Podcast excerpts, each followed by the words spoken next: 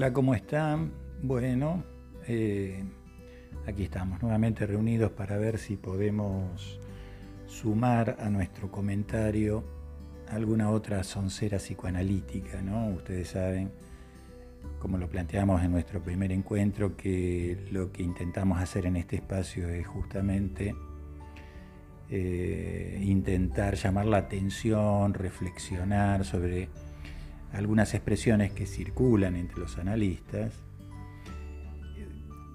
que más que menos está familiarizado con esta costumbre, es decir, este, expresiones que se emiten como, como aforismos, ¿no? como grandes síntesis eh, teóricas condensadas, y que bueno, que generalmente justamente a fuerza de, de una repetición, digamos, casi permanente, recuperada en en los trabajos, por ejemplo, en citas este, extensísimas, etc. Digo que esta suerte de, transmisión de recortes condensados de la teoría, generalmente incluso se, emiten con cierto tono sentencioso, como, como si fuera un guiño de complicidad teórica para para dar la sensación de pertenecer a la misma clase, por así decir. Este, bueno, como digo, generalmente son recortes de la enseñanza de algunos autores que por supuesto no tienen la menor culpa de esto, de, las onceras psicoanalíticas, de este destino sonso. Este, pero en general son recortes de la enseñanza de, de algunos autores que por su prestigio en general son tomados como una referencia eh, muchas veces excluyente, incuestionable. Por eso, por eso estas onceras tienen el carácter, un carácter medio moral, mm, porque intentan determinar, así establecer con toda claridad eh, lo que, por ejemplo, es psicoanálisis respecto de lo que, de lo que no lo es.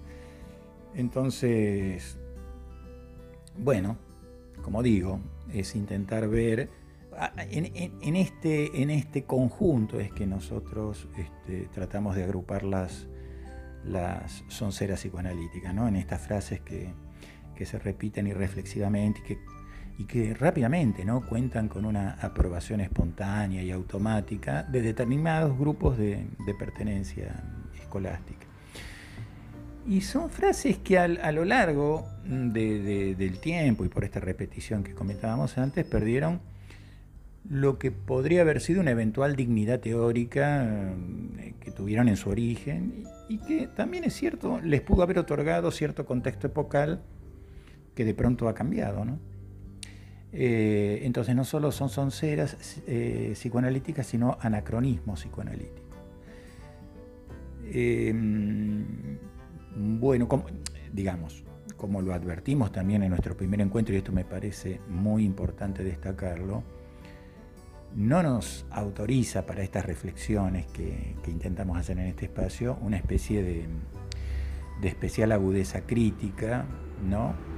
sino eh, participar nosotros también, todos en general, del riesgo permanente de caer en diversas onceras eh, psicoanalíticas, ¿no? que nos dan esta sensación de pertenencia a la comunidad analítica. Bueno, eh, esto no, a ver, no es nuevo, ¿no? Eh, por supuesto. en, una, en una carta, en un fragmentito que les quiero comentar, leer, en una carta que Winnicott le escribe a Bion en 1955, ya le señala este riesgo, ¿no? y, le, y le comenta, textualmente. Volviendo al comportamiento grupal, pienso que sin duda la sociedad psicoanalítica ya está tremendamente aburrido la repetición contumaz de términos.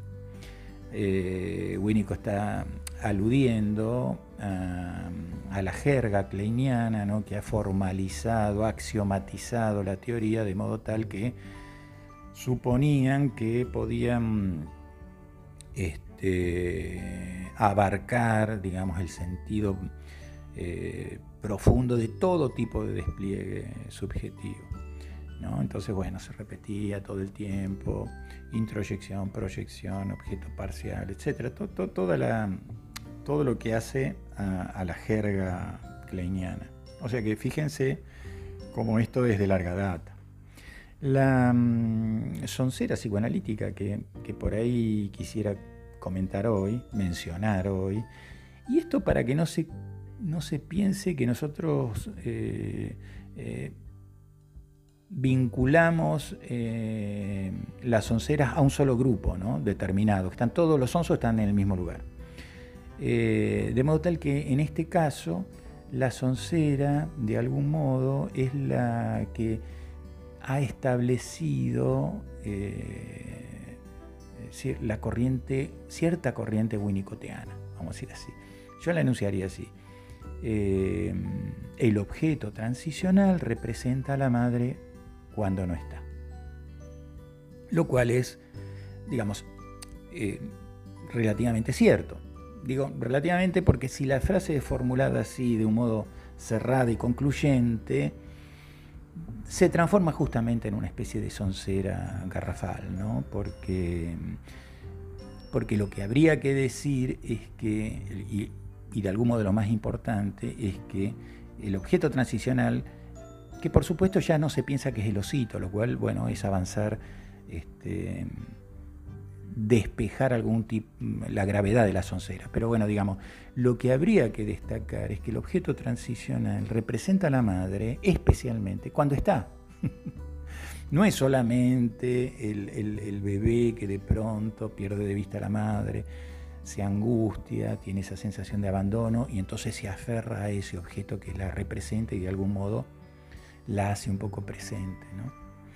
Eh, no se trata solo de eso el objeto transicional. El objeto transicional representa a la madre cuando está, porque si no se, se, podría pensar que cuando la madre está no, no es necesario ningún articulador simbólico, ¿no? ningún mediador simbólico. Como está la madre, ¿qué, otra cosa?